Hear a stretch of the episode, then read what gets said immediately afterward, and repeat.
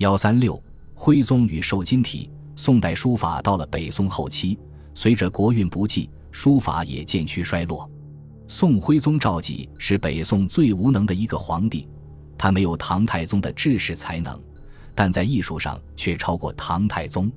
书画艺术在他统治的数十年间，尤其是大观、宣和年间得到迅速发展。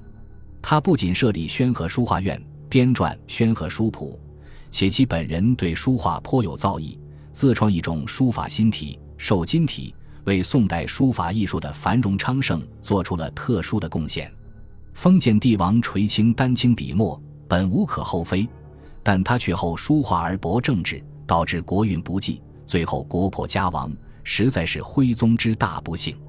宋徽宗赵佶十八岁嗣位，在位二十五年，怠于国政，疏斥忠良之士，重用奸臣，国势日危。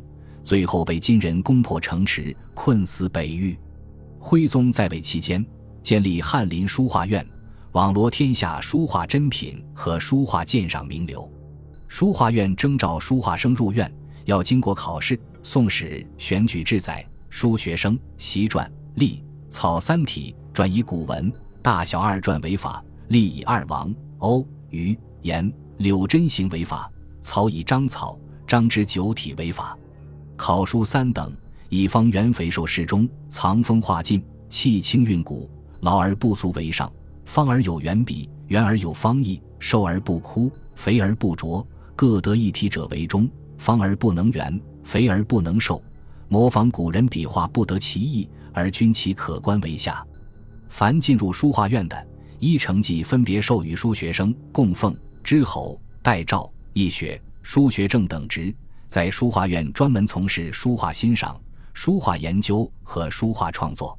徽宗网罗书画人才，把书法繁荣发展推向了更高一层。此外，徽宗的书法艺术修养很高，他经常与书画院名家一起鉴定御藏的书画精品，重加装潢，然后亲自题写标签，这在历代帝王中是少有的。另外，徽宗在淳化阁帖的基础上。又出了一个著名的从帖，即大观太清楼帖。此从帖磨刻精良，优于淳化阁帖。可惜原帖失于靖康之变。宣和时代是宋代书画艺术发展的鼎盛时期，许多御藏书画精品被金人在攻破开封时洗劫一空，成为文化史上又一次重大的浩劫。徽宗对宋代书法的又一贡献是令书画博士将历代书家精品加以记录整理，编成了《宣和书谱》。此书记载宋徽宗和内府所藏书法墨迹，依历代帝王书分为传、隶、正、行、草八分，志、告八大类，共计一百九十七家，书记一千三百四十四幅，每类都有序说，在书法目录前附书家小传。品评风格渊源、保存遗文轶事等方面均有参考价值。除此之外，宋徽宗在书法史上的最大贡献在于创立了瘦金体。瘦金体本为瘦金体，之所以后人称瘦金体，是因为徽宗为九五之尊，对玉体的过分垂爱而已。徽宗的书法，先学黄庭坚之书法，后又上溯到薛稷、褚遂良。宋人蔡涛。铁围山丛谈云：“幼龄作黄庭坚书体，后自成一家。”大名人陶宗仪在其《书史会要》中云：“徽宗行草正书笔时纵意，初学薛稷，便其法度，自号瘦金体。”徽宗瘦金体虽有一定的传承关系，但自创此体有其特色，在瘦影中与余润之志，挺劲犀利，秀丽飘逸。其代表作有。瘦金体千字文，夏日诗帖与借风霜二诗帖，如瘦金体千字文，一反唐楷书的风貌，以清净严整、一丝不苟之态，把字的余润硬朗之态展现于人们面前。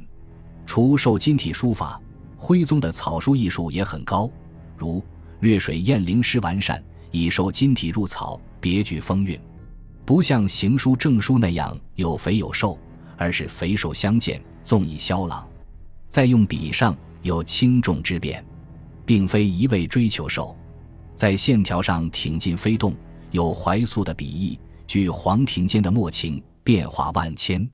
宋式难度，书坛风气不如北宋。由于偏安临安，国势不振，学术艺术渐趋沉寂固守，尤其是理学被定为官方哲学，更限制了艺术的创新和发展。书法亦不例外。但有趣的是，南宋虽无书法名家，但有不少的书法名妓。整体上讲，南宋文人由于遭受到千年未有的大变局、靖康之耻，所以整个时代的人们心里的痛伤是很深的。他们有一种北归收拾旧河山的强烈愿望，因此在文化艺术上无法倾心独创。整个南宋书坛基本上仍然为苏黄米书风笼罩。南宋书坛应首推宋高宗赵构。赵构为徽宗第九子，同他父亲一样，政治上没有多大作为，在艺术上却聪颖灵慧。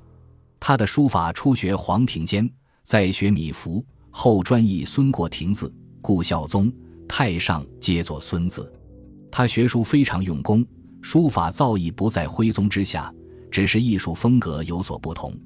他的书法用笔润媚圆和。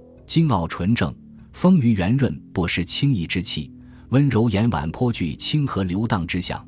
结字在真行之间，疏朗秀整，章法疏阔宽稳。代表作有《徽宗文华序》《御书释经》《暮春三月诗帖》《赐岳飞手敕》《洛神赋》等。除高宗的书法名迹，南宋书坛上有不少名迹，如为宋小楷第一的《吴说衰迟帖》。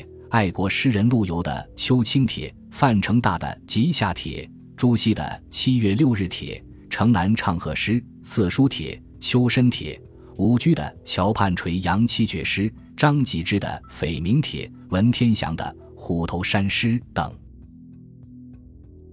本集播放完毕，感谢您的收听，喜欢请订阅加关注，主页有更多精彩内容。